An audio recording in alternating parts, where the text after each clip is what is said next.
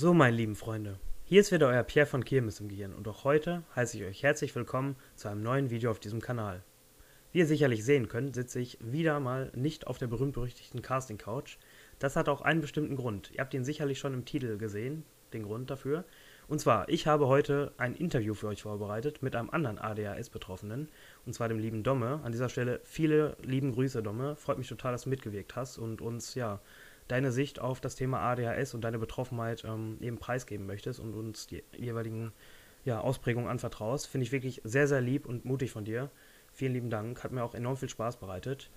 Und ja, ihr könnt ja gerne mal bei dem Domme vorbeischauen. Ich werde jetzt hier seinen Instagram-Namen verlinken. Könnt ihr gerne abchecken. Und ja, Ihr stellt euch jetzt sicherlich die Frage, Pierre, warum genau führst du ein Interview mit einem anderen ADHS-Betroffenen? Wir wissen ja, wie du tickst, reicht das nicht? Und ja, da habe ich eine sehr einfache Antwort drauf. Und zwar, ja, das mache ich sehr bewusst und den Grund könnt ihr euch sicherlich denken. Ich habe nämlich in den letzten Wochen bzw. in den letzten Videos oftmals darauf hingewiesen, dass eben, oder dass man eben ADHS nicht verallgemeinern kann. Und die Ausprägungen bzw. die jeweiligen Verhaltensauffälligkeiten und Merkmale der Betroffenen völlig verschieden sind man könnte jetzt eben nicht ADHS verallgemeinern oder ähm, ja, eben für jeden Betroffenen gleich sprechen. Das ist eben nicht der Fall. Und das möchte ich eben auch in diesem Video zeigen, dass die Betroffenheit bezüglich der Subtypen und äh, ja, Symptomen eben völlig unterschiedlich sein kann. Und das auch im Laufe des Lebens und über die verschiedenen Lebensbereiche hinweg. Ich denke, das ist auch in eurem Interesse, mal zu gucken, wie verhält sich jetzt ein anderer Betroffener oder ähm, in welchen Punkten gleicht sich eben das Bild und in welchen halt nicht. Ne? Deswegen. Ich habe dieses ADHS-Interview enorm genießen können und ähm, es war natürlich auch sehr, sehr aufregend für mich, gerade mal in diese Rolle des Moderators zu schlüpfen und so ein Interview auch wirklich zu leiten. Für Domme natürlich genau das Gleiche. Ne? Es ist jetzt sein erstes Interview gewesen zu dem Zeitpunkt und ich hoffe, ihr berücksichtigt das auch beim Gucken des Videos. Ähm, wir hoffen natürlich, dass ihr uns sehr gut hören könnt und natürlich uns nachvollziehen könnt. Würde mich total freuen, ähm, falls euch diese Interviewreihen gefallen, dann würde ich euch bitten, gnädig zu sein, erstmal in den Kommentaren und weiterhin so tollen Support zeigt. Das würde uns wirklich sehr, sehr freuen. Noch eine andere Frage zum Thema Beziehung gehört natürlich nicht nur eine Freundschaft, sondern auch das Thema Liebe. Du hast ja eben angedeutet bezüglich Beziehungen. Ähm, würde mich natürlich freuen, wenn du auf die Fragen eingehst. Kannst natürlich selbst entscheiden, inwiefern und in welchem Detail das ist, aber ich stelle mal allgemein jetzt die Frage: Bist du aktuell in einer Beziehung, Domme? Äh, ich war bis Juli, bis Juli 2019. Ah, okay, also haben wir uns da quasi, wir haben uns da dann auch zum ersten Mal, glaube ich, gesprochen, als dann so die Beziehung dem Ende hinging, ne? Es, ich, also, äh, ich, keine Ahnung, ich glaube schon, also, ja. ich glaube, ich habe dich Anfang Juli hm. angeschrieben. Es kann gut sein, ja. Ja, ja alles klar, und ähm, ich hoffe mal nicht, dass ihr euch ja, im Negativen auseinandergegangen seid, ist natürlich auch immer sehr wichtig und ich hatte ja auch so die einen oder anderen Beziehungen. Nein, um Gottes Willen, also es war von beiden gewollt, von beiden Seiten war schon klar, weil okay. Äh, nach einer langen, nach einer Zeit kamen keine Gefühle mehr und man hat sich auseinandergelebt. Es ist halt, also wenn man sich lange nicht sieht, äh, trifft, der, tritt mhm. der Fall auch ein. Ja, erschreckend übereinstimmt mit äh, meiner letzten Beziehung, ehrlich gesagt. Ähm, also ich, ich, bin ich noch offen und ehrlich, ich hatte äh, viele Fehler gemacht. Wir hatten beide viele ja. Fehler gemacht. Ich war ihr erster Freund und ähm, ah, okay. Mhm. ja, wir hatten, also ich hatte äh, alles von Schlag auf Schlag gemacht, Schluss machen okay. und sie wollte es auch noch eher klären, aber dann hatte ich äh, angerufen, um zu sagen, nö, hier nicht mehr weiter und sie hat dann auch gesagt und ähm, ich habe mir dann auch im Nachhinein noch Gedanken gemacht, ich war auch äh, eine Zeit lang traurig ja. und habe es auch so ein bisschen bereut, dass ich halt so, ein, so, so einen voreiligen äh, Entschluss gefasst habe. Ja, ich weiß genau, wovon du sprichst, von vorne bis hinten. Ähm, das erinnert mich auch an meine letzte Beziehung. Ähm, genau. Also ich hatte äh, sogar noch bis oh, September der doch, und doch bis Mitte äh, August äh, mhm. noch daran gedacht, nochmal erneut dann ähm, die Sache anschauen. Ja, ja, ja.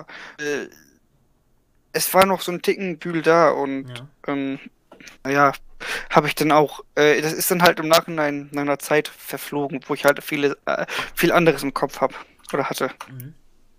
Ja, du hast jetzt sehr viel gesagt und ich fand eigentlich alles spannend. Ähm, ich wusste erst gar nicht, ob du das jetzt ironisch meinst, mit dem, äh, dass wir im ja, euch im Streit getrennt habt, aber umso besser, dass eben nicht der Fall ist. Ich finde das auch sehr, sehr wichtig. Ähm, ja, und zeugt auch von menschlicher Stärke, wenn man sich eben ja, nicht im Streit trennt und noch lobende oder ja, respektvolle Worte für, den, für die Ex-Partnerin übrig hat.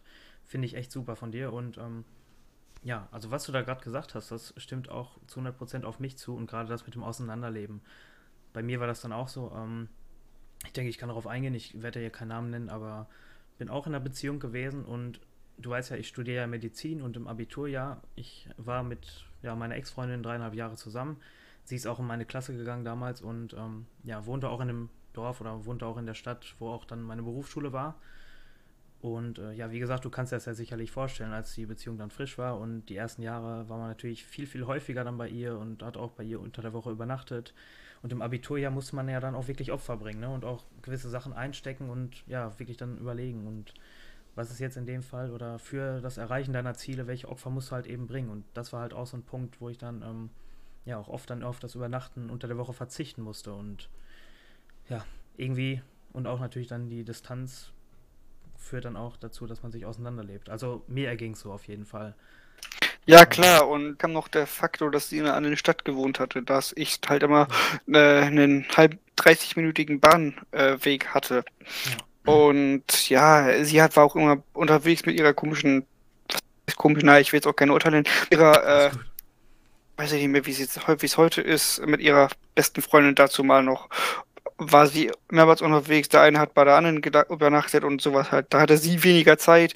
Ich habe immer den Kontakt gesucht und dann habe ich auch entschieden, mich mal eine Zeit lang um Wichtiges äh, halt zu kümmern, dass ich halt ähm, Freizeitaktivitäten äh, im Vordergrund bestehen lassen habe, wie zum mhm. Beispiel äh, mehr äh, alle also mehrere, mehrmals in der Woche zum Fitnessstudio, was ich auch heute noch betreibe. Und ähm, ja, dass ich halt auch mal an mich gedacht habe und nicht immer nur an die eine oder der ein an eine Sache nur gedacht habe, dass ich halt nur erstmal an mich selber gedacht habe, dass ich das Handy erstmal eine Zeit lang weggelegt habe und geschaut habe, ob da irgendwie noch was kommt oder auch ein Versuch von ihr. Und dann habe ich halt voreilig nach einer Zeit, wo sie es auch klären wollte, gesagt, tschüssi, ja, auf jeden Fall. Also finde ich auch wichtig und interessant, was du da gerade sagst. Ähm, ich erkenne mich da auch selbst wieder. Und zum Thema Sport finde ich auch gut. Du gehst regelmäßig ins Fitnessstudio, hast du ja gesagt, ne? Genau, genau. genau und ich, äh, ich mache das jetzt seit äh, mehr als so knapp, was heißt knapp, im September sind zwei Jahre, ja super. Ja. Äh, also ja, es hat mir auch so, so eine Art Stabilität noch, also das ist auch so ein Faktor, wenn man jetzt trainiert und mhm. sieht, dass sein Körper sich verändert, das gibt auch so einen extra, so einen, so einen extra Anreiz, äh, sich weiterzuentwickeln. Somit hat man auch mehr Kraft, mehr Selbstbewusstsein und mhm. so habe ich halt auch äh, erfunden, ja, herausgefunden, dass Körper, äh, dass Sport auch so eine äh, Sache ist, wo ich richtig abschalten kann und ja. auch Stress äh, mhm. im äh, in Training umwandeln kann in Stärke halt. Auf jeden Fall finde ich auch echt wichtig und zum Thema Sport und die Erfolge, die man dann sieht, dass man, dass man eben das als ja, zusätzliche Motivationsquelle nutzen kann, auch fürs Leben an sich. Ähm, Finde ich auch. Ich weiß ja nicht, inwiefern du auf Instagram aktiv bist, aber ich habe da ja heute eine Story ähm, ja, gepostet, wo ich so ein bisschen von meiner Abnehm-Challenge. Ich weiß nicht, ob du die im September auf Ars mitbekommen hast, aber genau. Ja, äh, und du, Instagram, warum hast du mich eigentlich deabonniert? Und auf äh, Ars FM habe ich auch so ein bisschen verfolgt. Echt? Ja, also ich kann nur eins sagen, mach weiter. Du wirst in äh, spätere Zeit Erfolge sehen und auch glücklich sein damit. Genau, das ist nämlich der Punkt, äh, den du gerade ansprichst, eben diese Erfolge. Und bei mir ist das so, ich kann in drei Monaten bis zu 35 Kilo abnehmen, aber in den drei Monaten darauf habe ich es dann wieder zugenommen, eben aufgrund falscher Priorisierung oder ähm, ja, Impulskäufen. Das ist auch sehr häufig bei mir. Und ich wünschte bei mir, dass sich wirklich auf einem Level mal irgendwo einklingt. Das muss dann nicht beim Niedrigstgewicht sein, aber dass man einfach konstant das gleiche Gewicht hat. Ne? Also ich würde gar nicht die Säcke zählen auf dem Dachboden mit den verschiedenen Klamotten von Größe M aufsteigen bis 3XL, ne? Aber naja. Ist ja klar, so. also ja. sieht, das sieht, also es scheint mir auch so, dass du zunehmen kannst wie sonst was, dass du halt ja. nur einen Keks angucken musst ja. und schon ein paar Kilo drauf hast. Also du jetzt auch, nicht nur ich, ne? Na, also ich äh, bin zurzeit auf einem guten Weg und war auch halt, also ich bin halt durch die Massephase ein bisschen, also habe nur ganz minimal mhm. in Hüftgold, aber ist ja nicht mal der Rede wert. Ich wollte gerade sagen, es geht schnell weg, weil ich einen guten Stoffwechsel ne? habe. Ja. ja, umso besser. Kannst dich ja wirklich glücklich schätzen. Also, was du sagtest, auf jeden Fall, um nochmal jetzt den Bogen zu spannen zum Thema Beziehung und äh, ja, vielleicht auch Liebesbeziehung. Das war nämlich auch so ein Punkt, ne? Und ähm, viele haben mir auch gesagt, oder gerade auch meine Ex-Freundin zu dem Thema, ähm, dass wenn ich wirklich Sport gemacht habe und dabei war, wirklich abzunehmen, viel joggen gegangen bin, auch wirklich Krafttraining gemacht habe, dass ich dann auch selbst ausgeglichener war. Das ist quasi auch irgendeine Coping-Strategie von mir gewesen ist zu dem Zeitpunkt. Und das meinst du ja auch gerade, ne? dass halt sehr viel Positives mit Sport einhergehen kann, auch bei Betroffenen eben, ne? Richtig. Ja. Ich hatte auch, wie du schon angekratzt hast, viele Coping-Strategien. Mhm. Ich hatte mir äh, Sachen, also als ich, ich hatte mir äh, Sachen mal immer aufgeschrieben mhm. auf einen Zettel, die dann halt äh, zur jeweiligen Therapiestunde, wo ich halt noch die Therapie betrieben hatte, ja. äh, hatte ich halt die Sachen aufgeschrieben, die äh, mich belasten und hab's halt so ähm, meinem Therapeuten erzählt. Er war halt in der Situation mein, äh, mein menschlicher Mülleimer. Okay. Ja, da kommen wir auf jeden Fall gleich nochmal drauf zu sprechen. Ähm, verwahr dir bitte die Erinnerung oder das, was du dazu beizutragen hast. Ähm, würde mich interessieren. Aber nochmal, um das Thema Beziehungen jetzt gleich abzuschließen, ähm, da hatte ich jetzt nochmal die Frage, wie sah denn das so bei im Punkto Streit aus? Ähm, habt ihr euch, falls du darauf eingehen möchtest, habt ihr euch viel gestritten oder wenn Streit dann aus kleinlicheren Gründen, weil man vielleicht selbst provoziert hat oder selbst vielleicht ein bisschen zu sensibel war? Um also auch so den Bogen oh. zu den verschiedenen. Ja, äh, so lautstark gestritten kam nie vor. Also eigentlich nur so ja, äh, ich so ein minimal provozieren, ja. Mhm. So, äh, ich weiß auch nicht, also eigentlich war kein Streit da. Mhm. Also war, war, es hört sich auch falsch an, aber es war halt nur, sag mal, wie, ach, lass mich mal in Ruhe. Mhm. Und dass ich halt so ein bisschen genervt habe, ja. Aber ich weiß, was du meinst. Sonst ich, ähm, an dieser Stelle entschuldige ich mich noch bei ja, jeder Ex-Freundin, die dazu hört. Ähm, ja, auf jeden Fall. Das weiß ich auch, ne, dass man eben, äh, ja, das heißt nicht locker lässt, aber ja, selbst irgendwelche Bedürfnisse und Wünsche natürlich hat, die man, ähm, ja, oder das, äh, das Da war es eigentlich halt mal so, weil sie war da, sie hatte auch Depressionen, ihre Psyche war, naja, und ähm, ich habe dann halt immer gemerkt, dass sie, naja, nicht gut drauf war, habe dann auch immer reingedrückt, was, äh, was Sache ist, weil ich ja auch in dem Punkt helfen wollte. Ja. Nur sie es nicht zugelassen hat und ich weiter äh, gefragt habe. So. Ah, okay. Und ähm, noch ein Thema, was ich jetzt hier habe. Äh, danke auf jeden Fall, dass du die Erfahrung mit mir teilst, finde ich echt super. Ähm, auch im Hinblick auf deine Ex-Freundin. Wie sah denn das aus? Also bei uns, also bei, ich beziehe mich jetzt auf den Fall mit meiner Ex-Freundin, da ist mir häufig aufgefallen, dass eben nach dem Eintreten des Rebound-Effekts, du weißt ja sicherlich, der Rebound-Effekt, das ist ja ähm, das Auftreten, ja, das, auf, das verschlimmerte Auftreten der Symptome oder der Symptomatik nach ja, Medikamentenwirkung, das weißt du ja sicherlich auch, ne?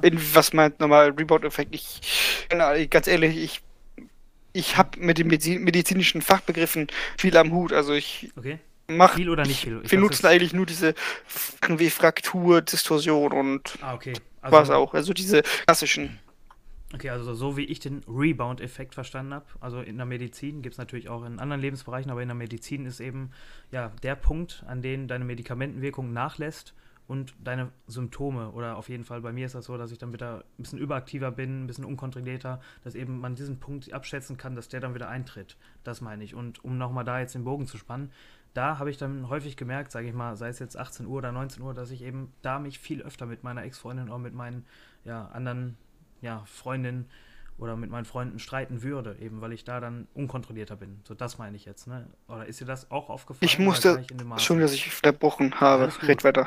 Nee, nee, das, ich wäre jetzt auch fertig, deswegen. Achso, äh, das ist ja gut. Äh, wir haben jetzt 17 Uhr ähm, und Wirkung vorbei.